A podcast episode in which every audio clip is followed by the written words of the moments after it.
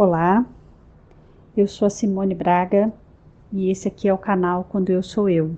A ideia aqui é que a gente possa se conectar cada vez mais com quem nós autenticamente somos, porque passamos muito tempo na nossa vida querendo ser alguma coisa que de fato não somos, sendo que o que a gente é já é mais do que suficiente, o que a gente é já é perfeito. Olá, hoje vou me permitir ler dois textos que eu amo muito. É, os textos do Rubem Alves eu gosto de todos, né? Pelo menos até hoje não teve nenhum que eu não tenha gostado. Então eu vou ler um sobre saúde mental, tá bom?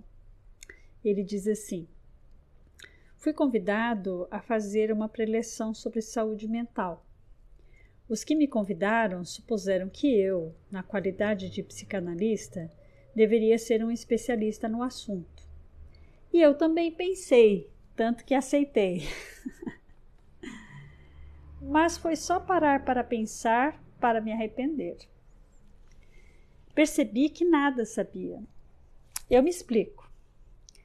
Comecei o meu pensamento fazendo uma lista das pessoas que, do meu ponto de vista, tiveram uma vida mental rica e excitante. Pessoas cujos livros e obras são alimento para minha alma. Nietzsche, Fernando Pessoa, Van Gogh, Wittgenstein, Cecília Meirelles, Mayakovsky. E logo me assustei. Nietzsche ficou louco. Fernando Pessoa era dada a bebida. Van Gogh matou-se. Wittgenstein alegrou-se ao saber que iria morrer em breve. Não suportava mais viver com tanta angústia. Cecília Meirelles sofria de uma suave depressão crônica. Mayakovsky suicidou-se. Essas eram pessoas lúcidas e profundas que continuarão a ser pão para os vivos muito depois de nós termos sido completamente esquecidos. Mas será que tinham saúde mental?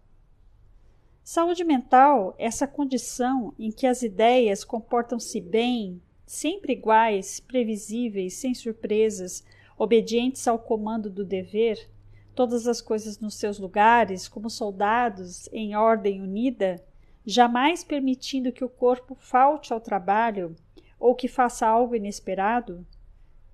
Nem é preciso dar uma volta ao mundo num barco à vela. Basta fazer o que fez a Shirley Valentine. Se ainda não viu, veja o filme. É um filme bem antigo, mas vale muito a pena. Ou ter um amor proibido, ou mais perigoso que tudo isso, a coragem de pensar o que nunca pensou. Só fazendo um parênteses, né?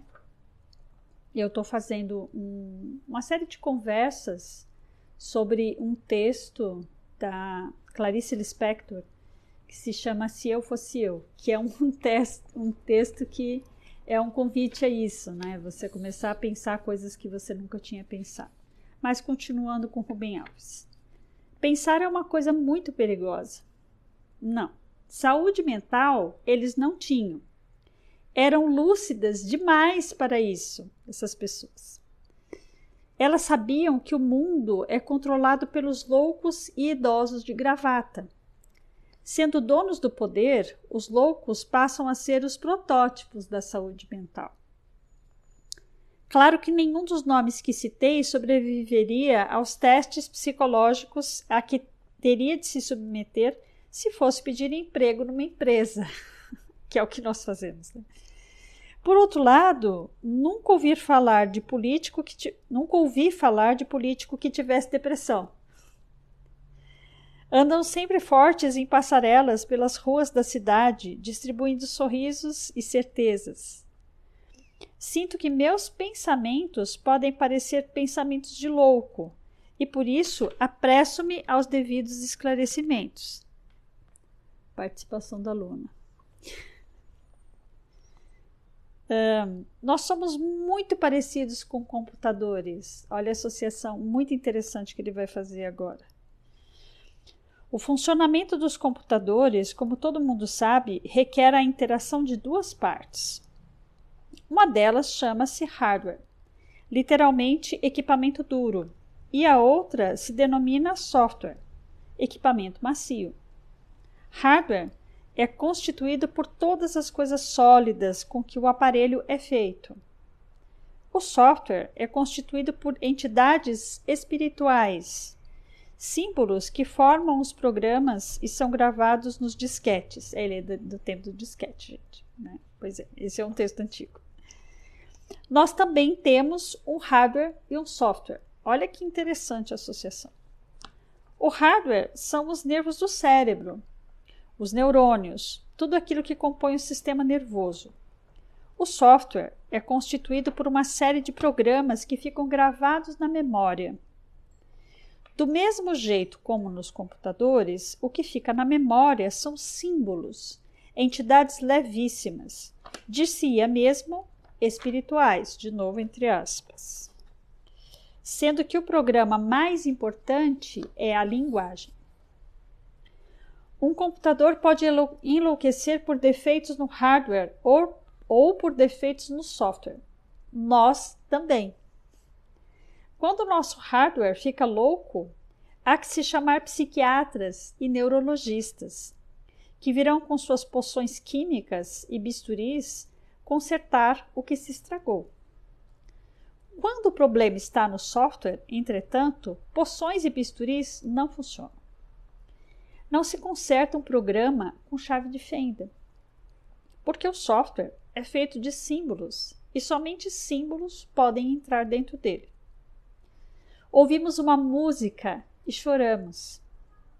Lemos os poetas eróticos de Drummond e o corpo fica excitado. Imagine um aparelho de som. Imagine que o toca-discos e os acessórios, o hardware, tenham a capacidade de ouvir a música que ele toca e se comover. Imagine mais que a beleza é tão grande que o hardware não a comporta e se arrebenta de emoção. Pois foi isso que aconteceu com aquelas pessoas que citei no princípio. A música que saía de seu software era tão bonita que seu hardware não suportou. Dados esses pressupostos teóricos, estamos agora em condições de oferecer uma receita que garantirá àqueles que a seguirem à risca saúde mental, entre aspas, até o fim dos seus dias. Opte por um software modesto. Evite as coisas belas e comoventes. A beleza é perigosa para o hardware. Cuidado com a música. Brahms, Mahler, Wagner, Bach são especialmente contraindicados.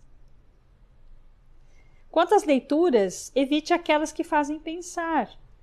Tranquilize-se, há uma vasta literatura especializada em impedir o pensamento. Se há livros do Dr. Lair Ribeiro, por que se arriscar a ler Saramago? Os jornais têm o mesmo efeito. Devem ser lidos diariamente. Como eles publicam diariamente sempre a mesma coisa com nomes e caras diferentes, fica garantido que o nosso software pensará sempre coisas iguais. E aos domingos, não se esqueça do Silvio Santos e do Gugu Liberato. Gugu já morreu, né? Já partiu para outro lado. Mas assim, nem sei o que passa na televisão atualmente, os programas de domingo. Acho que o Faustão continua lá, né? Etc, etc, etc. Um, seguindo essa receita, você terá uma vida tranquila, embora banal. Mas como você cultivou a insensibilidade, você não perceberá o quão banal ela é. E em vez de ter o fim que tiveram as pessoas que mencionei, você se aposentará para, então, realizar os seus sonhos. Infelizmente, entretanto, quando chegar tal momento, você terá se esquecido de como eles eram. É, esse texto está no livro Sobre o Tempo e a Eternidade, Campinas, editora Papiros, 1996. É isso. Rubem Alves nos dando esse, esse prêmio, que é falar sobre saúde mental do ponto de vista de. É,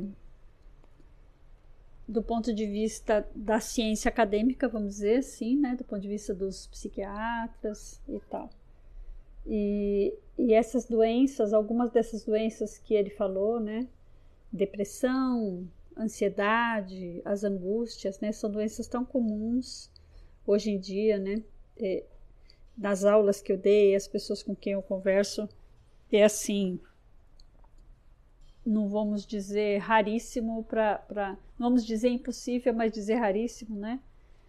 É absolutamente, altamente provável de você perguntar para alguém assim: Ah, você, você é ansioso? E a pessoa fala: Sim, sou, sou. Com aquela careta já, né? Porque ansiedade, né? É, é muito perigoso. Eu venho aqui outro dia para falar sobre ansiedade, tá bom? Fiquemos com as reflexões.